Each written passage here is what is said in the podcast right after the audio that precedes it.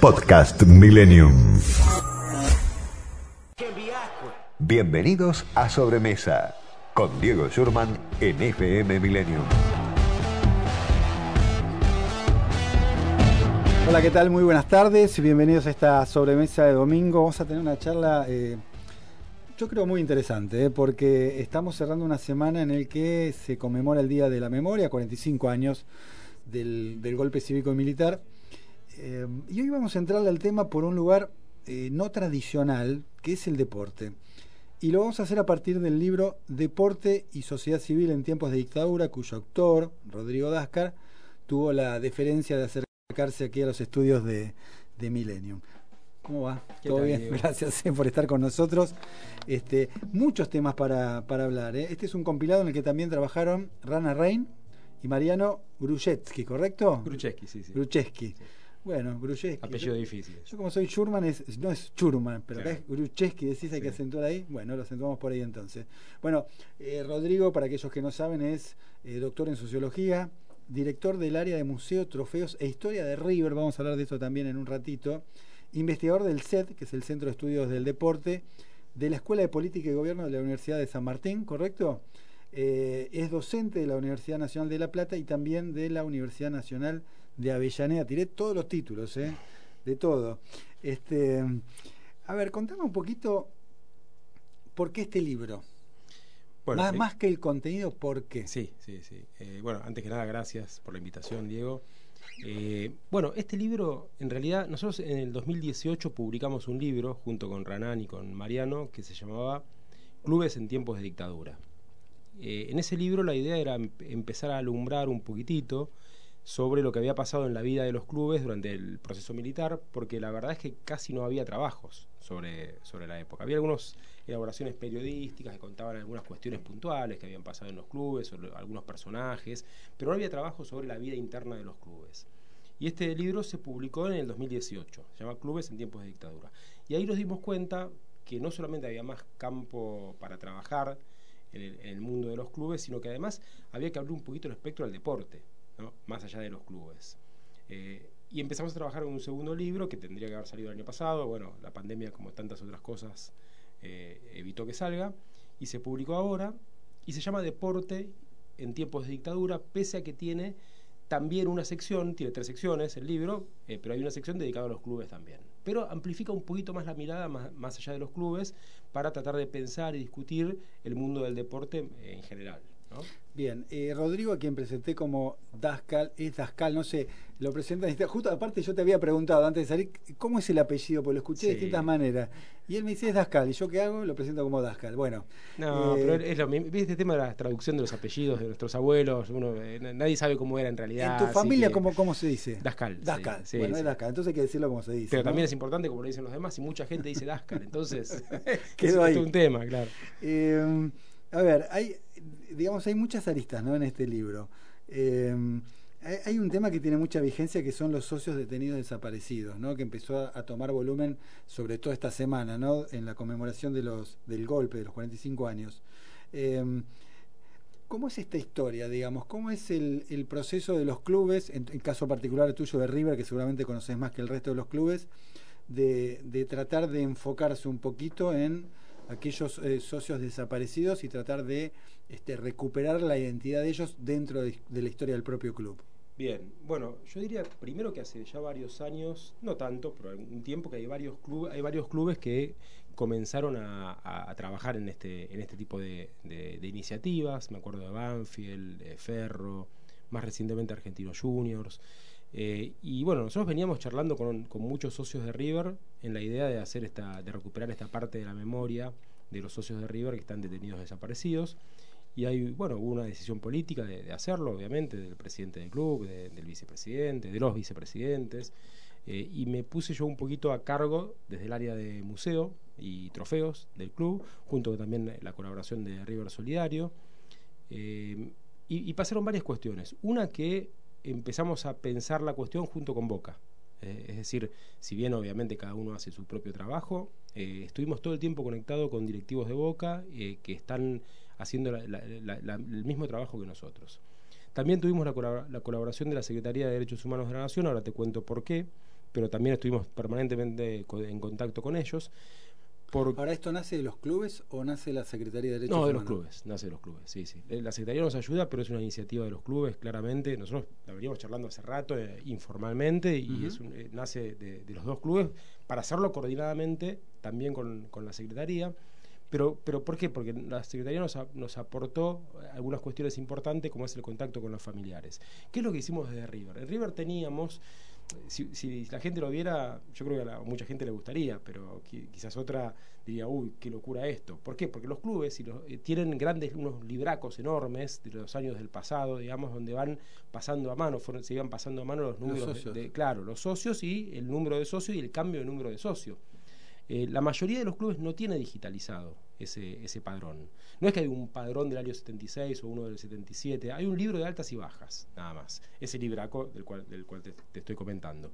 River además, por suerte, tiene, tiene, tenemos un padrón digital que se mandó a hacer en el 2001, que si bien tiene muchos problemas ese padrón, es muy importante porque la mayoría de los clubes no tienen padrón digital. Entonces nosotros pudimos empezar a trabajar. Y facilita la tarea, ¿no? Claro, el padrón digital con el padrón físico eh, para tratar de contraponerlo.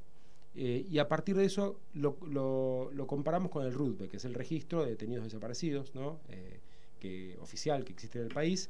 Y bueno, nos salieron una cantidad de nombres y apellidos, obviamente, y la Secretaría de Derechos Humanos nos hizo, hizo el primer contacto con los familiares, que nos parece algo muy sensible, que hay que hacer con mucho cuidado.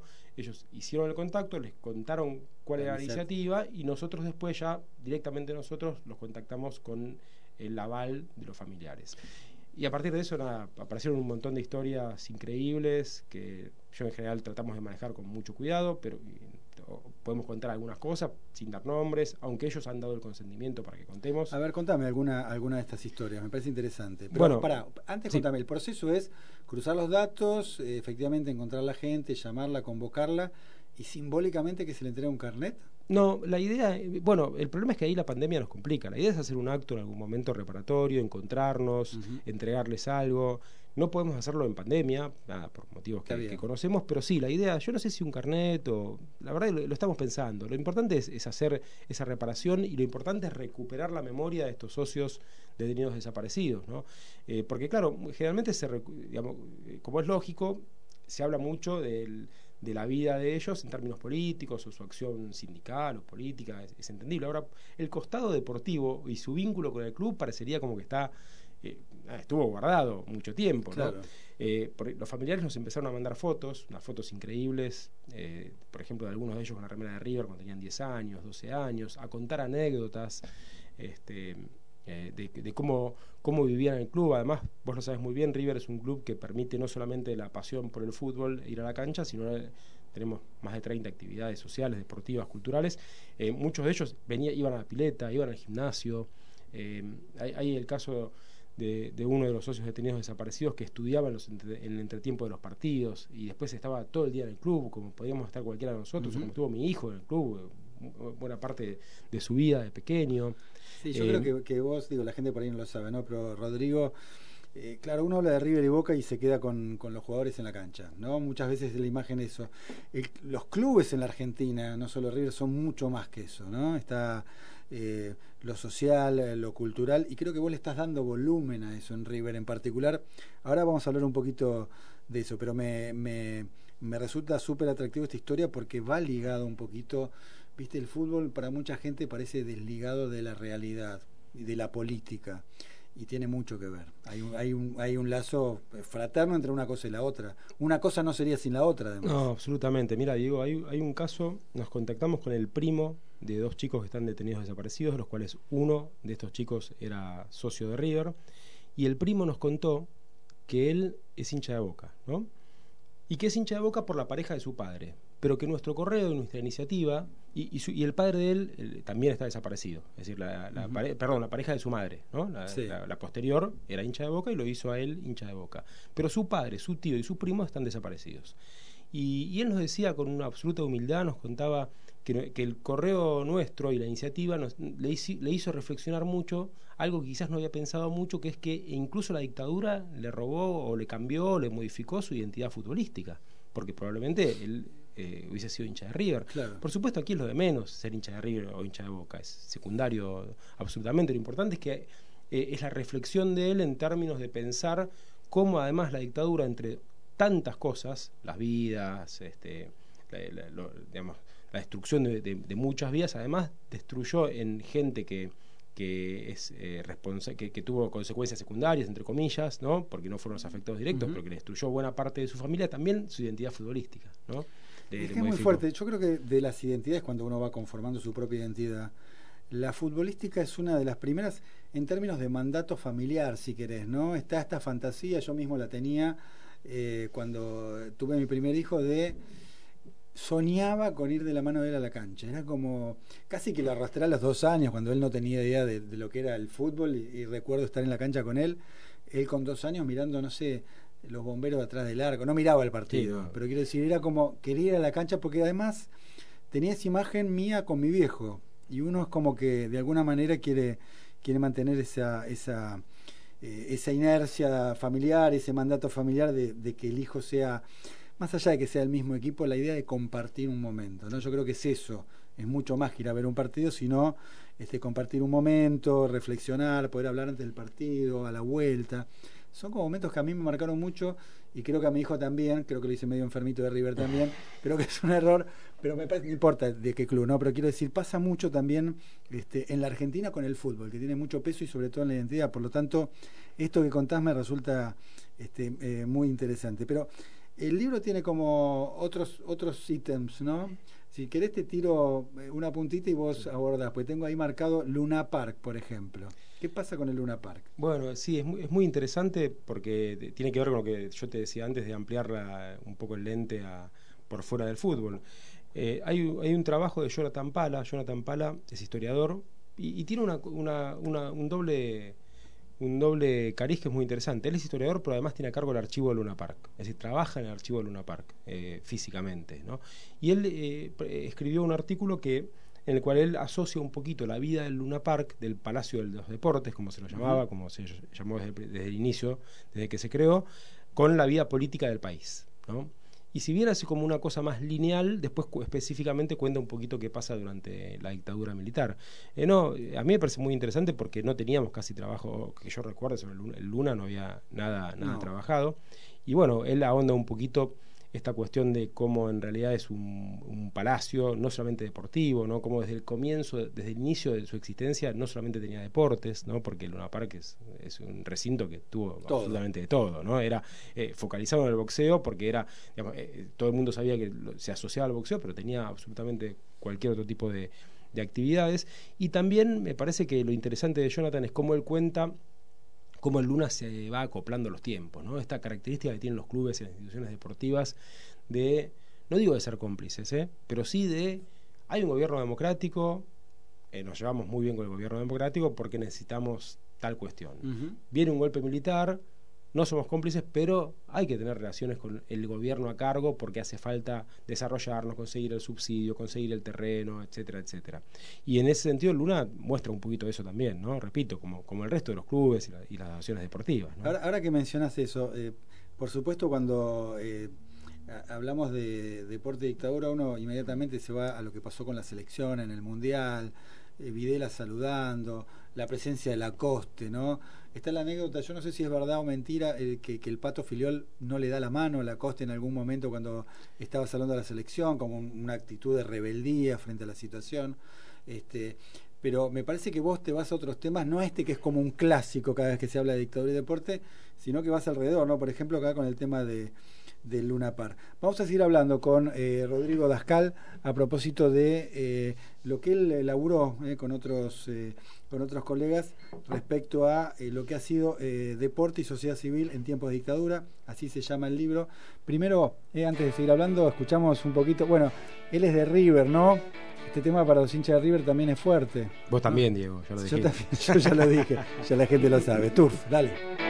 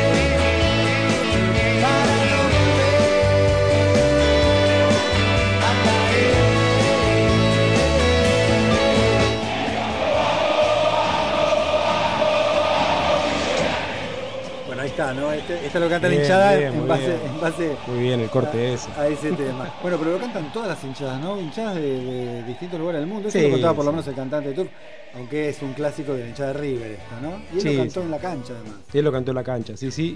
Y eso, eso de la cancha, bueno, si querés charlamos después, pero eso, eso que cuando él lo canta en la cancha fue un poquito una movida en la cual yo tuve la suerte de poder eh, llevar la iniciativa porque tenía que ver con, que, con Pipi Sola. Pero después te cuento si querés un Después contame, sí, yo estuve ese día en la cancha. Claro. Eh, pero quería retomar, porque no, no quiero pasar por alto un poquito lo que estamos hablando del libro, le recordamos a la gente, se llama Deporte y Sociedad Civil en tiempos de, de dictadura, que eh, Rodrigo Dascal, eh, bueno, de alguna manera laburó y fuerte en ese libro. A mí me, interesa porque es otra manera de, hablar de, del deporte, ¿no? no tanto centrar en los partidos de fútbol, sino en todo lo que hay alrededor, desde lo, social, lo cultural, lo político. Eh, habíamos hablado un poquito del tema del Lunapar, un poco de, la, de recordar la identidad de los detenidos desaparecidos vinculados a los clubes. Eh, hay otro, otro tópico ahí interesante que es el de Maradona, ¿no? Eh, que yo te lo vendo así, eh, que prohibieron vender a Maradona y que eso tenía que ver con un interés extra futbolístico incluso. Contame un poquito de esta historia. Bueno, lo que te voy a contar es parte del artículo de Mariano Grucheski y de Tomás Mesina en, el libro, eh, así que no, no, es algo que yo conozca, pero sí que, que, haya leído. Y además, a veces cuesta mucho contarle, sobre todo a las nuevas generaciones, y decirles que durante el proceso militar estaba prohibido vender jugadores argentinos al exterior. ¿no? Es algo que parece una, una, locura, una locura ahora. E incluso te diría una cosa hasta parece contradictorio con la política económica del proceso, ¿no? que generalmente se habla de la apertura, uh -huh. la cuestión neoliberal durante el proceso. Bueno, en el fútbol aparece este gesto de nacionalismo terrible, ¿no? Y que tenía que ver con la selección nacional, con la, la lógica de que a la selección le vaya bien. Claro, el, mercado mundial de futbolistas todavía no, no tiene las características que tiene ahora. Cuando empiezan las ventas al exterior, fuertes o cuando se avisora que podían haber ventas al exterior, eh, la AFA y el gobierno, sobre todo el gobierno ¿no? militar, eh, ponen, disponen directamente que no puedan irse los jugadores al exterior. Y ahí es muy interesante porque Maradona incluso les dice a todos, le dice, no, entonces yo me voy, eh, al estilo, él era, era joven y ya decía, yo me retiro, no juego más, este, me cortan las piernas, claro, una cosa empieza... Y después viene toda esta solución, ya vía préstamo a Boca, un año para que vaya después al Barcelona, pero hay mucho conflicto por lo, por lo que vos decías y hay mucha injerencia de Suárez Mason y de Lacoste, el hombre fuerte del fútbol, Suárez Mason en Argentinos Juniors, Lacoste en el fútbol en general, uh -huh. eh, para ver cómo se resuelve esto. De hecho, ayer cuando hicimos la presentación, Ezequiel Fernández Moore decía una cosa que es recontra interesante para pensar las cosas en términos de naturales y no naturales. Ezequiel contaba que él cubrió la venta de Maradona, de, de, lo que está descrito en este artículo, hace 45 años y que se hizo en los del despacho de Suárez Mason, en el despacho ah. del centro de, de los militares. Que, claro, que en eso, en ese momento a él le parecía como natural.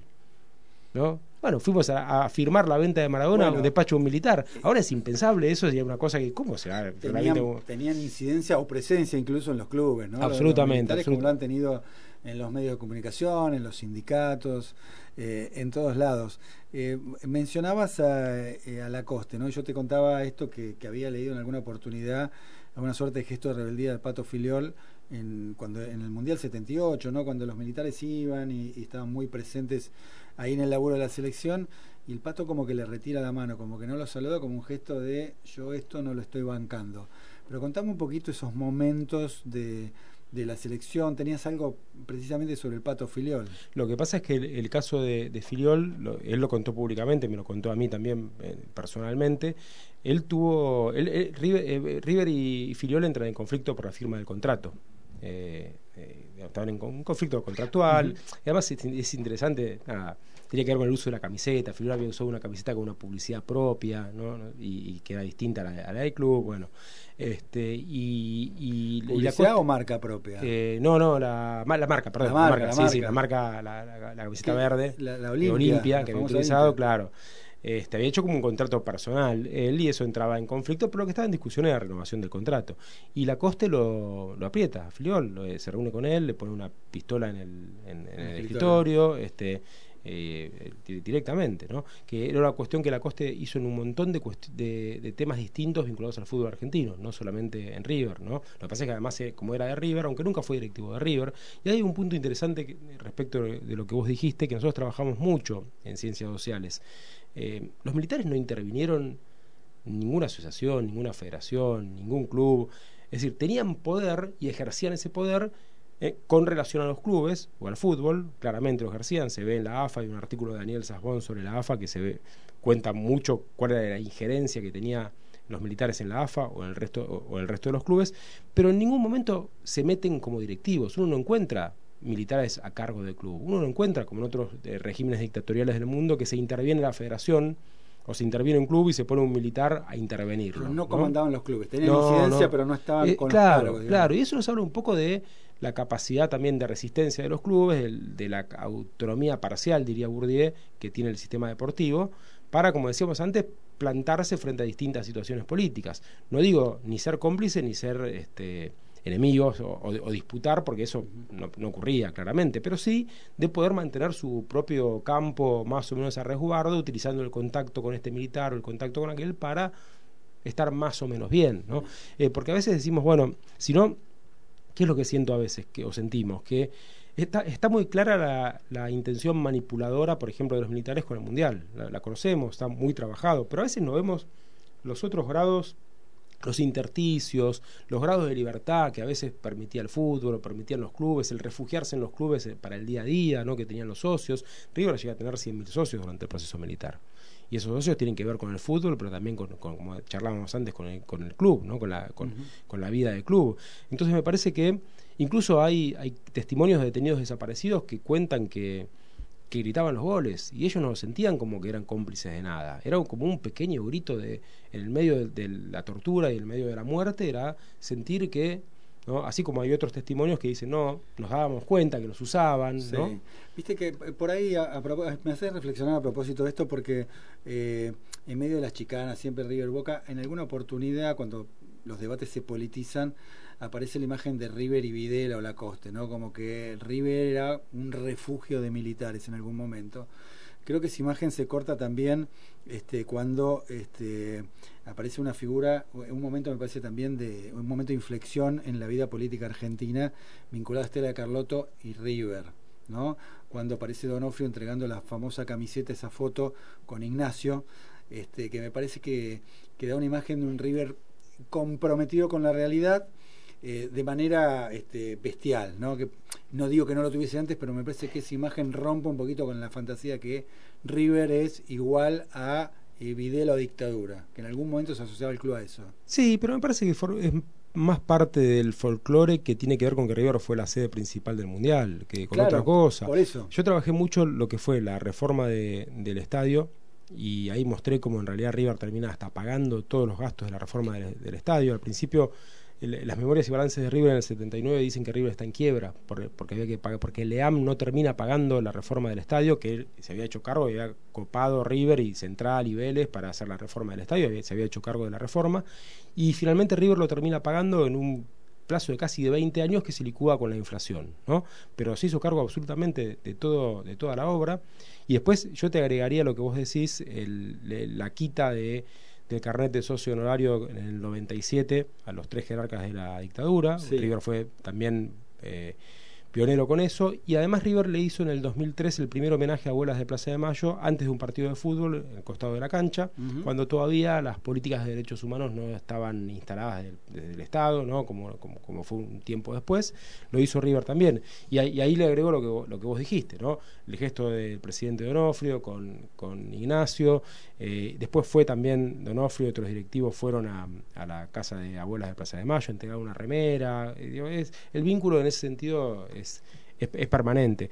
No, no, solamente River, hay otros clubes que, lo han hecho, pero me parece que tiene que ver con generar políticas también de memoria, verdad y justicia desde los clubes. Sí, yo creo que esa fantasía colectiva, ¿no? De lo que fue el Mundial, eh, River como escenario central, claro, tiene que la ver presencia de Videla, bueno, todas las discusiones sobre lo que fue ese Mundial y la incidencia de, de los militares. Bueno, estamos hablando con Rodrigo Dáscale, eh, que es este doctor en sociología y que ha escrito este libro muy interesante, el cual estamos abordando de distintos puntos de vista, que se llama Deporte y Sociedad Civil en tiempos de dictadura. Una pequeña tanda y ya seguimos.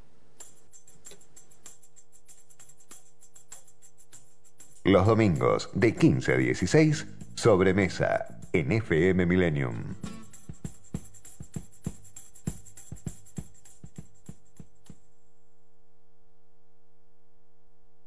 Tiempo de publicidad en Millennium.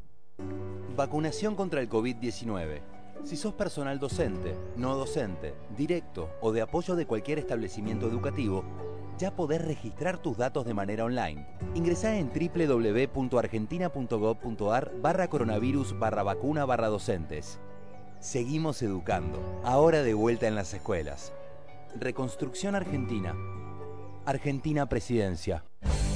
Si el documento es importante, la compañía es importante. Impresoras láser y fotocopiadoras multifunción Kiosera. Aplicaciones y servicios personalizados para capturar, distribuir y administrar sus documentos. Servicio técnico en todo el país y el costo más bajo por copia. Bruno Hermanos, distribuidor oficial Kiosera con más de 75 años en la República Argentina. 4362 4700. Comenzó el plan público y gratuito de vacunación contra el COVID-19 en los 135 municipios. Si sos mayor de 18 años, registrate en www.vacunatepba.gba.gov.ar para recibir más información de la campaña y esperar tu turno. Es un mensaje de la Honorable Cámara de Senadores de la Provincia de Buenos Aires. Muchas veces, la forma en que percibimos las situaciones influye en nuestro estado de ánimo y en nuestras emociones. La terapia cognitiva es una terapia resolutiva, breve y eficaz. Tratamientos para depresiones, trastornos de pánico, ansiedad, disfunciones y terapias de pareja. Licenciada Claudia Pesaño, Supervisor Internacional del Albert Ellis Institute, dependiente de la Universidad de Nueva York. Contacto 4775-0659 156 155 2471. Matrícula número 14064. Ya estamos vacunando contra el COVID-19. Desde el Estado Nacional garantizamos el acceso gratuito a las vacunas, principalmente para la población de riesgo y para quienes cumplen funciones definidas como estratégicas. Informate más en argentina.gov.ar barra vacuna COVID. Reconstrucción Argentina. Argentina Presidencia. Fin de espacio publicitario. Dejarse vencer por el pesimismo es apagar la luz de la esperanza. La luz de la esperanza.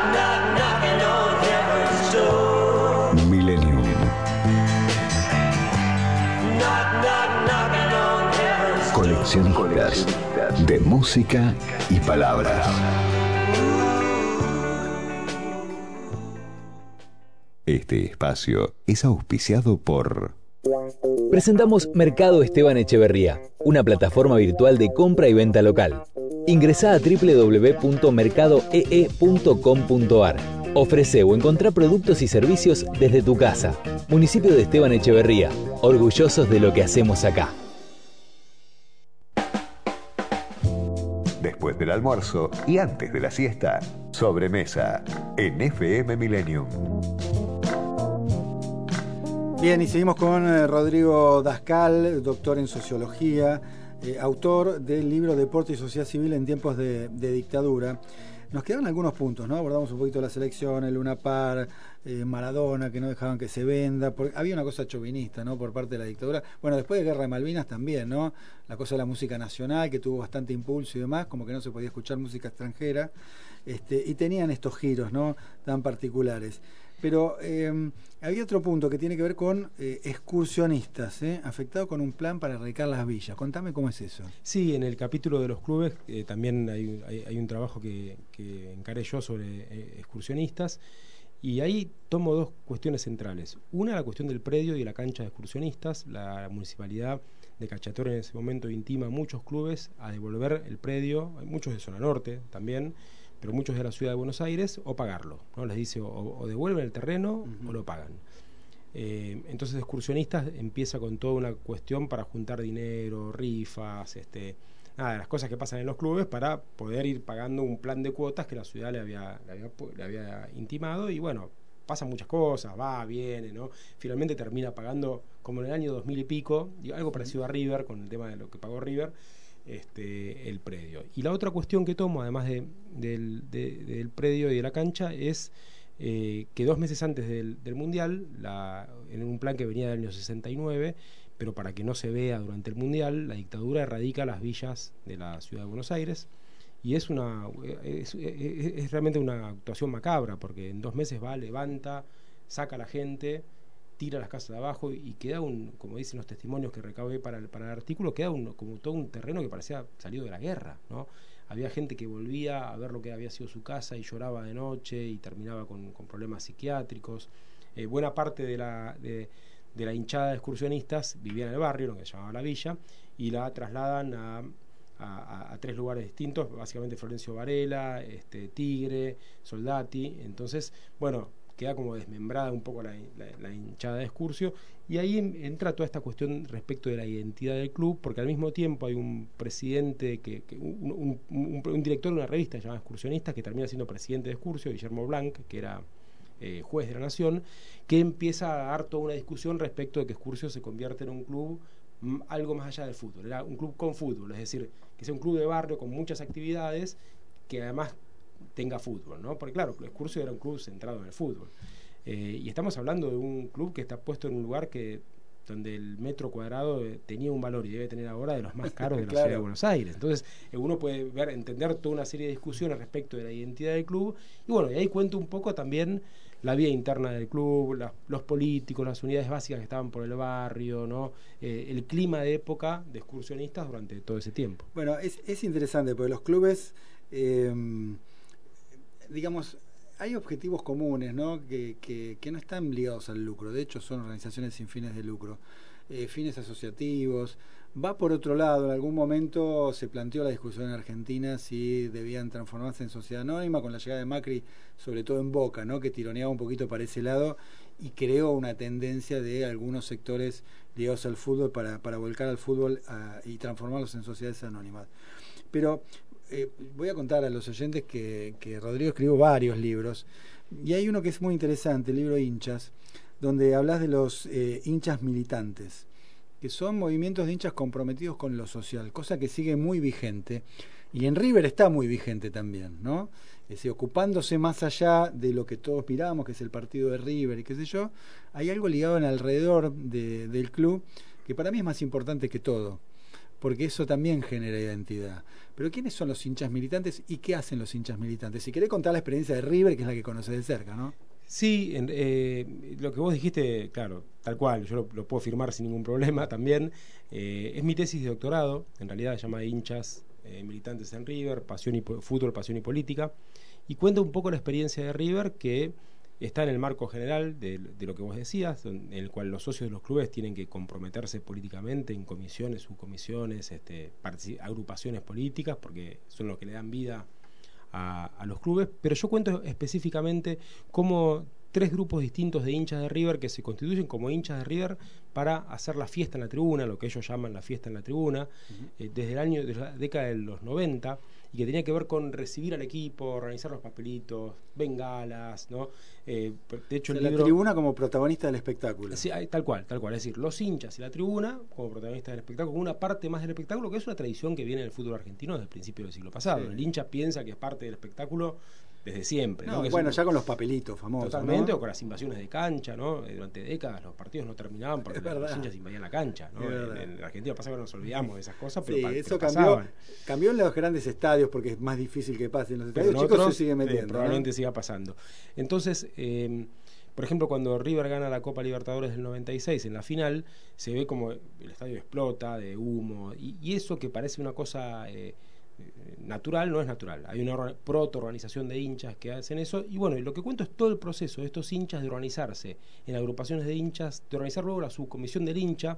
El club les abre la puerta para que entren y, formalicen su participación. Y luego del pasaje a la política. Crea una agrupación política, Caravana Monumental, participan de las elecciones, de hecho ahora son parte de la gestión, ¿no? Este, somos también, me puedo incluir en, eso porque vos lo contaste, lo soy.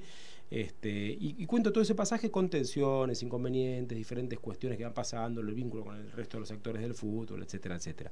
Y hay hinchas militantes en todos los clubes argentinos con diferentes características, por supuesto, ¿no? Este, en cada club ha pasado algo distinto y es lógico. Bueno, desde las ciencias sociales lo que hacemos es trabajar con casos para tratar luego de buscar generalidades, rupturas, coincidencias. A ver, eh, hay como un ida y vuelta, ¿no? Es decir, la, política, la realidad está inserta en el club. Ahora, los clubes también suelen usarse como plataformas para llegar a otros lugares, ¿no? Yo vuelvo al caso de Macri porque por ahí es el más cercano del que llegó más alto vinculado a un club, ¿no? Es decir, Macri, presidente de Boca, fue una excelente plataforma para después, digamos, volcarse a la carrera política. Bueno, estamos escuchando por estas horas que Donofrio también termina su mandato y se vuelca a la política. Eh, todavía no sabemos bien en claro a dónde, pero tiene ganas de hace rato, ¿no? Si los clubes son una plataforma política. Sí, lo primero que te diría. Son vidriera. absolutamente, pero lo primero que te diría es: es vieja la relación, ¿no? Vieja. Eh, en el año 1913, brevemente, eh, Solesi, que era el presidente del Consejo Deliberante de la Ciudad de Buenos Aires, era presidente de River y era un vecino destacado de la Boca. Y le consigue un subsidio a River primero y a Boca después. Y era, era como ser el jefe de gobierno, ¿no? Y presidió River, ¿no? Antonio Solesi. Eh, entonces digo, la relación es viejísima, eh, hay muchos vínculos entre clubes y, el campo político, y, e incluso en los clubes de barrio, clubes chicos, también pasa lo mismo. Quizás lo que, lo que pasa con Macri que vos dijiste es que, claro, fue lo particular que tuvo es que me parece que él tenía ya pensado esa, ese pasaje, ¿no? Era, era fue ahí para después mostrar esto, mostrar un modelo de gestión que es el que a mí me interesa. No es que, no es que la presidencia de Boca lo sedujo para volcarse a la política, sino que era un plan que incluía bueno, hago boca como para saltar después a la política. Y a mí me da la sensación que sí, me da, me, da, esa impresión. En el caso de Rodolfo, sí, él lo viene expresando. Él, tiene intereses más allá del fútbol y cree que terminado su ciclo en River, porque son dos gestiones, eh, va, va, a ser ese pasaje, ¿no?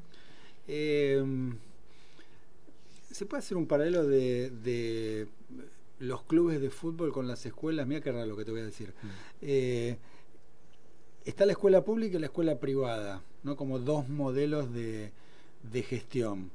Eh, la escuela pública muy desacreditada durante mucho tiempo, sobre todo en los 90, que fue el furor del crecimiento de las escuelas privadas. Cuando yo era chico, la escuela privada iba, a la elite, eh, ¿no? iban algunos nada más, y todo el resto íbamos a la escuela, a la escuela pública.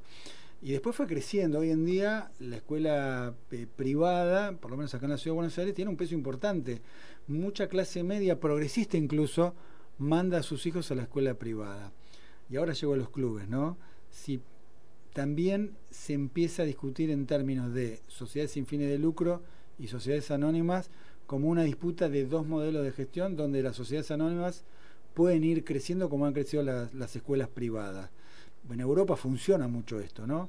Eh, acá no tenemos el modelo europeo, por lo menos se mantiene fuerte todavía la idea de las sociedades eh, sin fines de lucro. Sí, lo que pasa es que por más que la discusión sea antigua, porque es bastante antigua la discusión, e incluso antes de Macri ya había voces que decían, bueno, eh, veamos qué pasa con esto, eh, pero el problema es que, hay, es que hay una raíz social que es distinta. Esa es la cuestión. en el medio de esa cuestión se meten otras discusiones como el tema de la eficiencia, cómo se gestiona mejor de una manera o de otra, pero lo cierto es que la raíz social de una asociación civil sin fines de lucro es la de cumplir una función social, ¿no? Obviamente está el fútbol como espectáculo en diferentes niveles. Una cosa es la primera división, otra las otras divisiones, otra un fútbol amateur como la D, por ejemplo. Pero después el club tiene otra, otra intención, que es la de cumplir los deseos de sus socios, la de cumplir formación cultural, social, deportiva. Pero ahí no hay una disputa, vuelvo al paralelo. Eh, cuando yo era chico, tengo más de 50, ¿no? Cuando era chico se iba al club. Sí. Se iba al club. Uno era socio del club que quedaba más cerca o el club del que era hincha iba al club, el club del barrio o un club más grande. Eh, para hacer actividades físicas, para hacer fútbol o para hacer gimnasia y demás. Empiezan a aparecer lugares privados para jugar al fútbol, para hacer gimnasia, qué sé yo. Firma, ¿no? Megatlón. Si te, podés hacer boxeo, gimnasia, esto, cosas que antes estaban en el club. Empieza una disputa también desde ese lugar, desde lo privado, a disputarle lo que habitualmente hacía un club Sí, lo que, esa disputa existe en términos de oferta, ¿no? Pero, y, no está mal que exista, está perfecto que eso que vos decís exista. El problema es que los clubes en Argentina están federados en una asociación civil sin fines de lucro, que es la AFA. Y la AFA no ha permitido ni permite que participen del espectáculo deportivo otras entidades que no sean asociaciones civiles sin fines de lucro. Eh, sí tenemos, y hay que decirlo también, hay, hay muchos clubes en Argentina que tienen modelos de gerenciamiento de su fútbol. Eso existe y es una especie, en algunos casos, de privatización comercial encubierta. Eso existe. Y no está mal, digo, desde el punto de vista de que tengan la posibilidad de gerenciar así como hay clubes que gerencian el buffet, otros gerencian el fútbol. Ahora, los que defendemos el modelo tradicional, ¿no? Ponemos el, foco en otra cosa, en qué es un club en términos de su función social, en términos de los intereses de sus socios. Y, déjame que te diga una cosa, eh, Diego, eh, han durado más de 100 años, lo que no han durado las empresas. Las empresas comerciales privadas tienen tanta deuda como tienen los clubes. Bueno, se gestionan tan bien o tan mal como se puede gestionar un club. No hay eh, ninguno de los paradigmas que se utilizan para criticar el funcionamiento de los clubes, por ejemplo, de la corrupción que existe en los clubes, por supuesto, puede ser desligado del modelo comercial privado. Pero sabes, creo, ¿no? Y, con esto por ahí cerramos un círculo que fue que tiene que ver con el arranque del programa, que tiene que ver con la identidad. Claro es más difícil que te identifiques una empresa, aunque ahora en estos tiempos mucha gente incluso usa una remera con el logo de una empresa, ¿no? Una marca. Pero sí te identificas con un club. Sea del barrio o sea el club de fútbol de, toda tu vida y te identificás. Y me parece que por ahí pasa un poco también el, que, que, se mantengan durante tanto tiempo los clubes.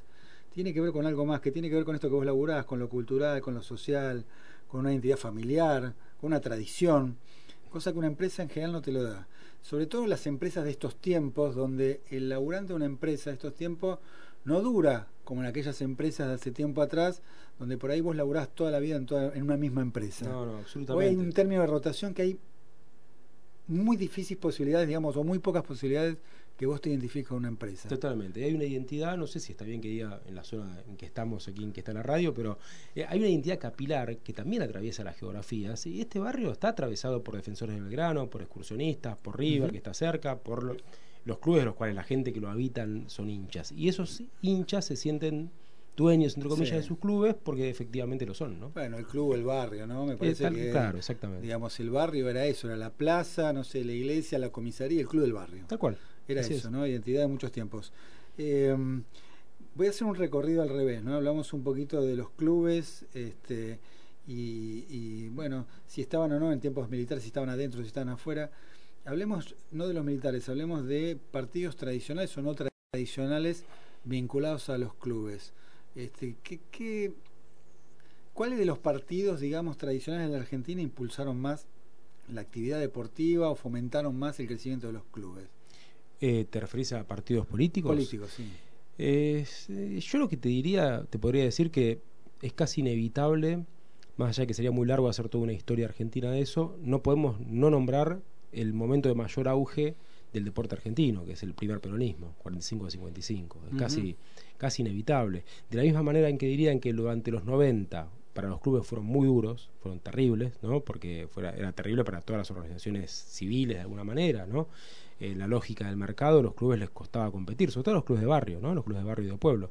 Yo diría que durante el primer peronismo las políticas deportivas fueron tan fuertes, e incluso, incluso los más antiperonistas en general no criticaban la política deportiva del peronismo. A lo sumo decían, bueno, sirve para que Perón se muestre esa... Bueno, están los torneos Evita también. Los torneos Evita, los, Juegos Panamericanos, la, la política deportiva fue muy fuerte y eso repercutió mucho en los clubes, ¿no? Tuvieron muchas eh, ayudas en términos de subsidios, eh, la construcción de estadios, ¿no? que se, terminaron durante, el primer peronismo. Me parece que tenemos que enfocarnos un poquito en, ese periodo. ¿no?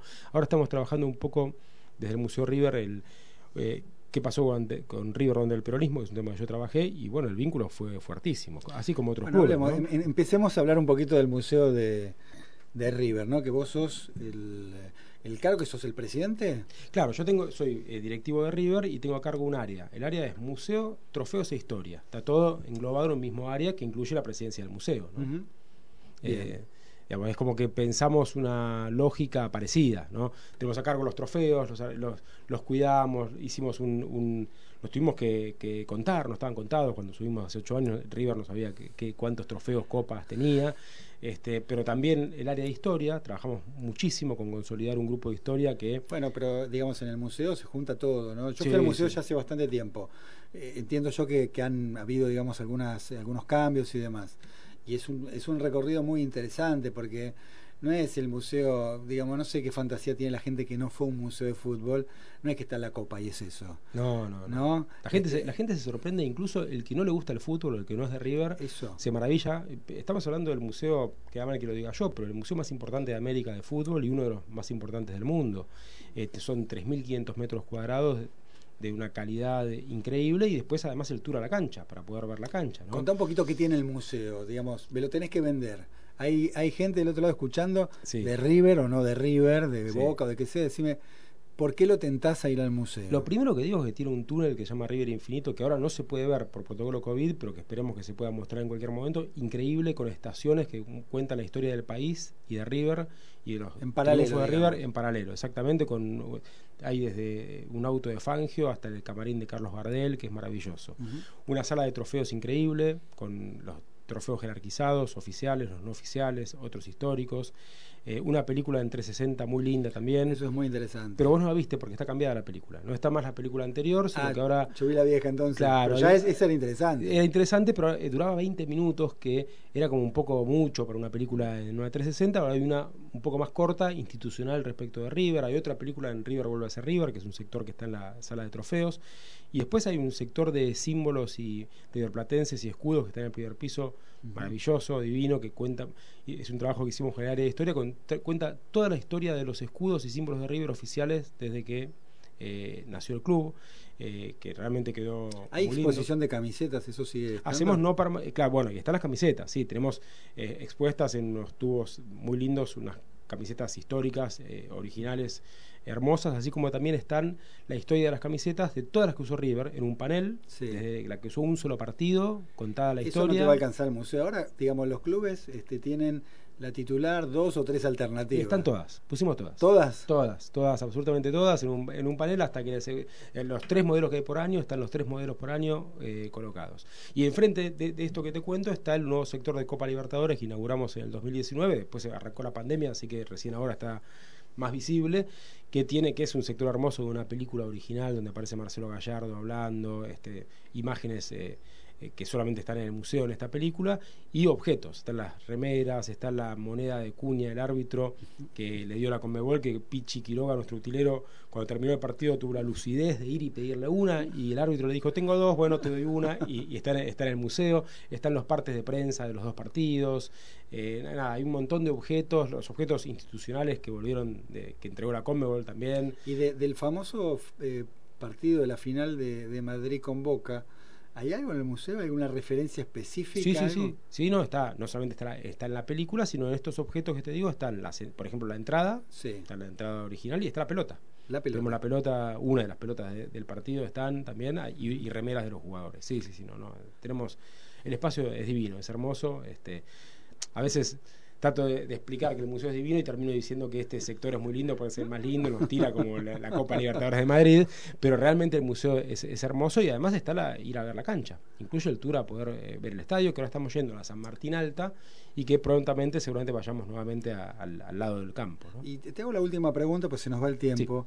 Por ahí no la sabes vos porque no es tu área, ¿no? Pero eh, River ha reformado la cancha. Eh, sé que ha bajado el, la altura, un metro ochenta. Un metro ochenta entiendo yo, y ha sacado la pista de atletismo, entiendo yo con el objetivo después de ampliar la capacidad o no. Sí, sí, no. ¿Y eso cuándo se va a hacer? Que haya más gente. Digamos, va a haber tribunas por encima de, lo que era la cancha de atletismo, se sí, supone. La, la, obra que, encaró el sí, la obra que encaró el departamento de obras ya deja todo listo para poder bajar las plateas alrededor de 12.000 lugares más. Es decir, lo único que hay que hacer es la construcción, e incluso la construcción se puede hacer sin, eh, sin jugando de, local. No, se modifica la platea baja. No, no, no. Es como una extensión. Se, extiende, se extiende hacia abajo, sí, sí, sí, sí. Está todo listo para que, para que eso ocurra. ¿Y hay fecha no? Eh, creo que hay un tema presupuestario. Me parece no me corresponde decirlo a mí, pero que la intención es empezar lo antes posible, por lo menos empezar la obra, ¿no? Este, con alguna de las tribunas. Pero bueno, esto tiene que ver, me parece, los que saben dicen, bueno, tenemos que hacer esto, pero también hay que pintar y cambiar las butacas, entonces hay un orden arquitectónico y además financiero que tiene que ver con qué hacer primero y qué hacer después, pero la idea es, hacer todo. Bien, Rodrigo, se nos fue el tiempo, ¿no? Hablamos eh, un poquito de todo, sobre todo el libro, ¿no? Deportes y sociedad civil.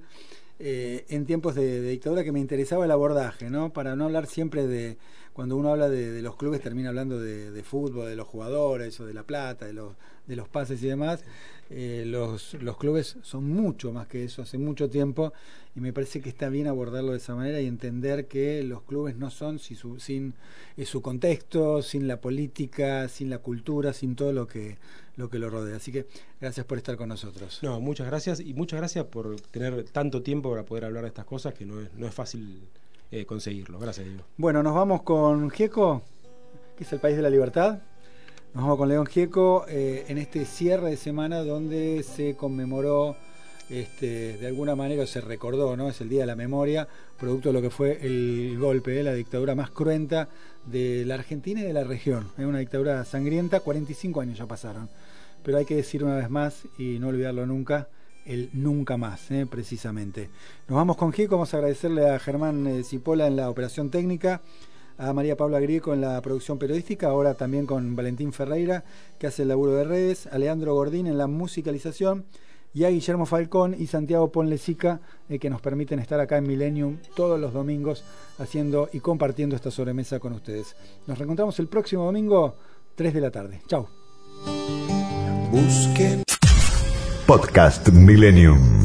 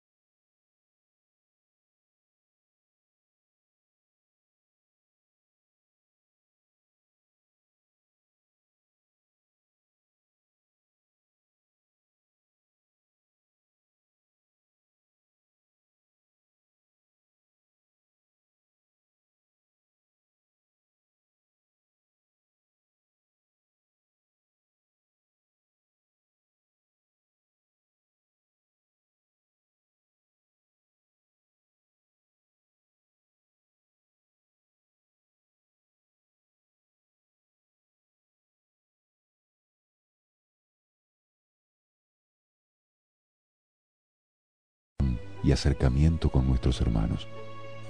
Que la pasión, muerte y resurrección de Cristo nos conduzca a la fe y nos renueve la esperanza.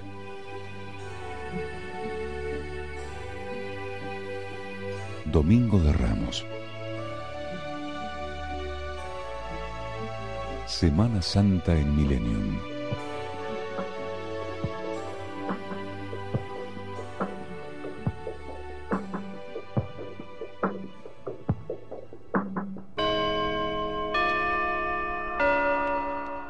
Espíritu universal, cada día desde el cielo, transmite Millennium.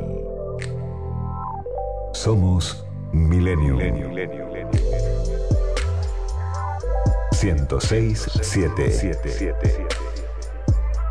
Buena gente. Buena gente. Buena radio. Buena radio. Tiempo de publicidad en Millennium. Onda Pilar, líder en ventas de cero kilómetro, servicio técnico, usados seleccionados, todo en un solo lugar. Onda Pilar, número uno en ventas y servicios. Ruta Panamericana, kilómetro 46800, Pilar. Si el documento es importante, la compañía es importante. Impresoras láser y fotocopiadoras multifunción Kiosera. Aplicaciones y servicios personalizados para capturar, distribuir y administrar sus documentos. Servicio técnico en todo el país y el costo más bajo por copia. Bruno Hermanos, distribuidor oficial Kiosera con más de 75 años en la República Argentina. 4362-4700. Master Clean, limpieza de obras y hogar. Realizamos la limpieza integral de tu casa, oficina u obra en la que necesites de nuestro servicio. Pedinos tu presupuesto sin cargo al 011 2283 8722 o a través de nuestro Instagram Master Clean 0. Estamos para atenderte. Master Clean, seriedad, seguridad y economía en una sola pasada. Fin de espacio publicitario. 106 7. Un paisaje en el dial llamado Millennium. Un paisaje en el dial llamado Millennium. 106 7. Este espacio es auspiciado por Creando valor para las personas, logramos hacer un banco cada día más grande. Ingresa a santanderrio.com.ar barra Creamos Valor y conoce las acciones de sostenibilidad que desarrolla Santander Río para la comunidad. Cuidar el medio ambiente y contribuir a resolver los problemas de las comunidades en las que operamos son los pilares de nuestra política de responsabilidad social empresaria. Cresud, nuestro valor es la tierra. Son pequeñas o medianas. Son fuertes, resistentes, decididas. Son nuestras pymes. Y como siempre, Banco Credicop las acompaña. Nuevos créditos PYME para inversión productiva. Tasa fija 30%. A pagar en 48 meses. Donde haya una pyme, vamos a estar. Banco Credicop Cooperativo. La banca solidaria. Costo financiero total 34,50% destinado a la cartera comercial vigente desde el 16 de octubre de 2020 al 31 de marzo de 2021, sujeto a evaluación crediticia, el cumplimiento de requisitos exigidos por Banco Credicop y normativa aplicable. Más información en www.bancocredicop.coop. Flow es para vos, para vos y para vos. Si tenés cablevisión, la aplicación de Flow es gratis. Descárgate la app y disfruta Flow desde tu celular, tablet o compu. Flow. Evoluciona con eCheck del Ciudad, el cheque digital para tu negocio. Deposita, emití y endosá desde donde estés. Ahora también podés descontar tus e-checks con tasa preferencial. Tenés un vecino, tenés tu banco cerca. Conoce más en bancociudad.com.ar y en nuestras redes. Banco Ciudad, te quiere ver crecer. Oferta válida para cartera comercial para operaciones de depósito, emisión, endoso y descuento de cheques electrónicos de conformidad con lo establecido en los términos y condiciones del producto. Descubrí tu descuento con la billetera digital del Banco Provincia. Con cuenta DNI vas a poder disfrutar de nuevas promociones y beneficios todo el verano. Banco Provincia, el banco de las y los bonaerenses.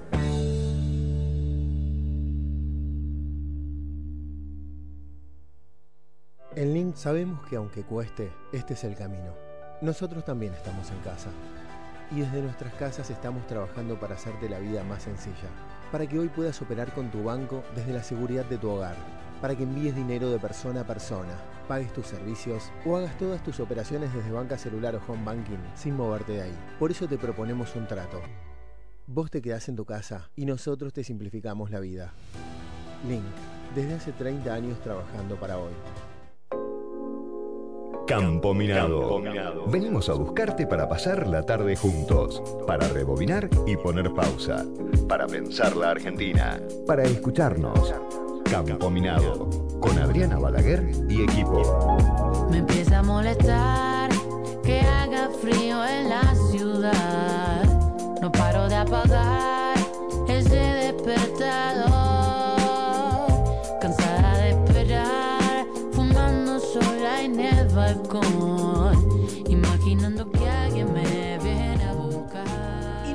vinieron a buscar y acá estamos listos para arrancar Campo Minado. ¿Cómo están? Buenas tardes. Buen domingo con solcito en la ciudad de Buenos Aires, por suerte, después de tantos días de agua, ¿no? Llovió, sí, las plantas se regaron, este, se preparan para el otoño, pero se, pasó de agua, me parece. A mi gusto, por lo menos.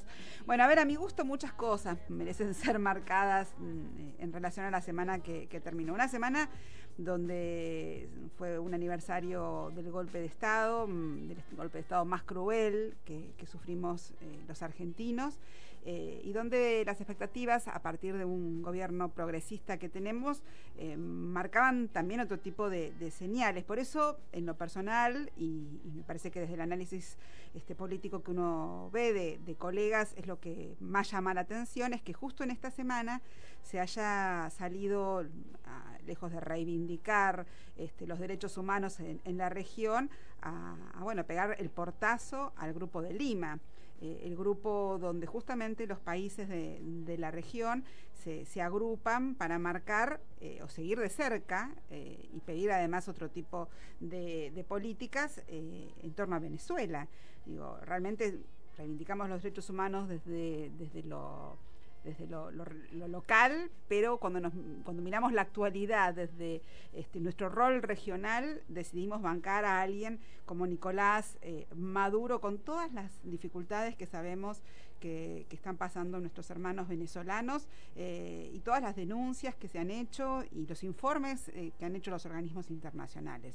Eh, pero bueno, me parece que, lejos de, de querer ser esto, la formalización, como dijo el gobierno, de, bueno, nos vamos, total, nos estaba haciendo demasiado en el grupo de Lima, fue un portazo, les diría, casi sobreactuado, ¿no? Con, con la intención justamente de marcar diferencias frente a los que nos están mirando, a los que les estamos pidiendo plata, ¿eh? Guarda, eh, que es bueno, nada más y nada menos que el Fondo Monetario Internacional, con Martín Guzmán, nuestro ministro este, de, Economía, eh, estuvo también la semana pasada allí. Ahora, como si esto fuera poco, no solamente sobreactuamos eh, en relación a, Venezuela, sino que decidimos pelearnos con Uruguay y con Brasil en la reunión del Mercosur. Es verdad, fue virtual, por lo tanto, no, no, por ahí es más fácil, no sé, ma- marcarle los tantos a, los aliados, ¿no? Porque en definitiva somos socios en el Mercosur.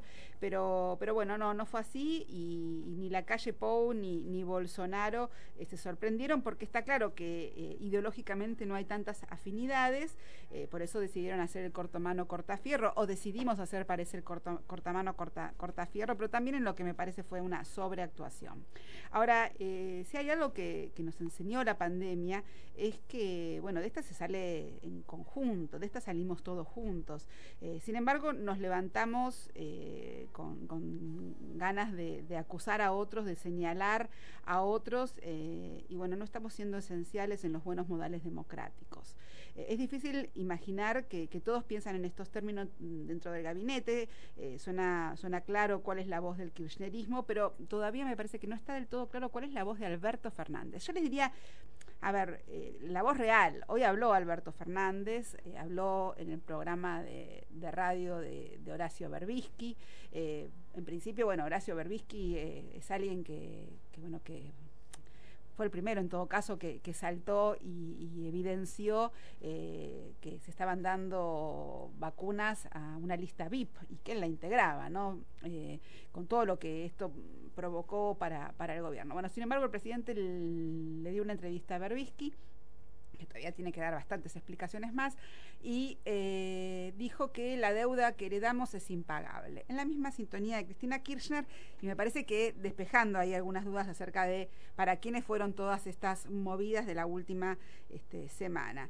Eh, pero bueno, digo, tenemos por un lado eh, esta necesidad de que el presidente recupere la autoridad y que realmente cuando habla, eh, creamos que, quien está hablando es él, que es su voz más fuerte que la de Cristina Kirchner, que también habló, que habló en, sintonía con lo que siempre dice, pero bueno, Alberto Fernández había arrancado despejando dudas en torno a quién iba a mandar en ese binomio cuando, empezó el gobierno, justamente marcando diferencias con Cristina Callada y ese Alberto eh, moderado, sí, Alberto Fernández moderado, me parece que, bueno, que tenía otra aceptación de parte de la gente que la que está teniendo eh, este tipo de, salidas de, parte de él y de parte de, su coequiper en la fórmula este, del Poder Ejecutivo. Ahora, la indefinición está dificultando además la, gestión, porque no es que hablan y, dicen estas cosas en términos ideológicos o para este,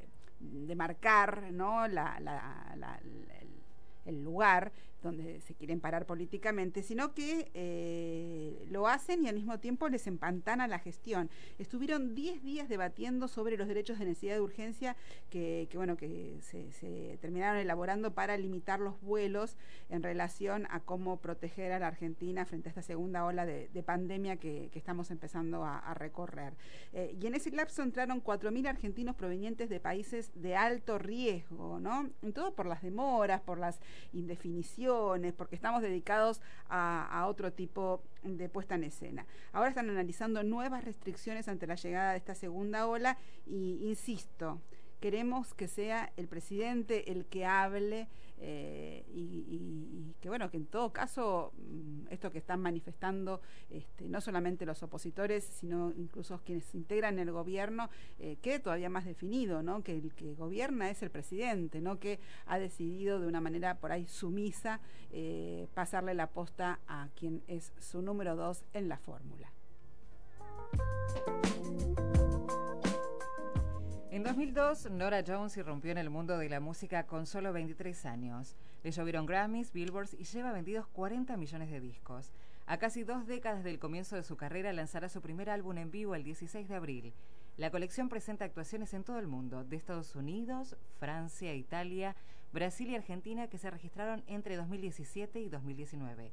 El primer single, It Was You, junto con el total de las 14 canciones con formato vinilo CD digital, finaliza con la impresionante interpretación al piano de Jones con un tributo al cantante Chris Cornell.